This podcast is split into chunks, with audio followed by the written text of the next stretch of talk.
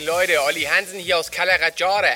Ich bastel immer noch live und exklusiv an Jessys großer Musikkarriere hier auf Malle und es sieht jetzt richtig vielversprechend aus, denn, passt auf, ich habe mich gestern Abend tatsächlich hier unten an der Promenade in der Bar Corazon de la Fiesta mit dem Manager von Henning Morgs getroffen. Ja, zwischen Joe, der eigentlich Jochen heißt, und mir war das sofort wie mit dem Ei und der Schale. Das hat einfach gepasst. Das ist ein richtiger Macher. Der hat nicht nur Henning Murks unter seinen Fittichen, sondern auch Käse-Ingo aus dem Allgäu.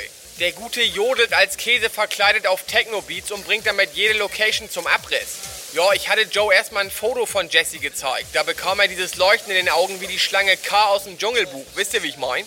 Er meinte, aus dem Gesamtpaket kann man was machen. Und jetzt passt auf, Leute. Jessie wird in den nächsten Tagen ihren ersten richtig satten Live-Gig haben. Und zwar mit meiner selbst komponierten Nummer Adelante, dicke Tante.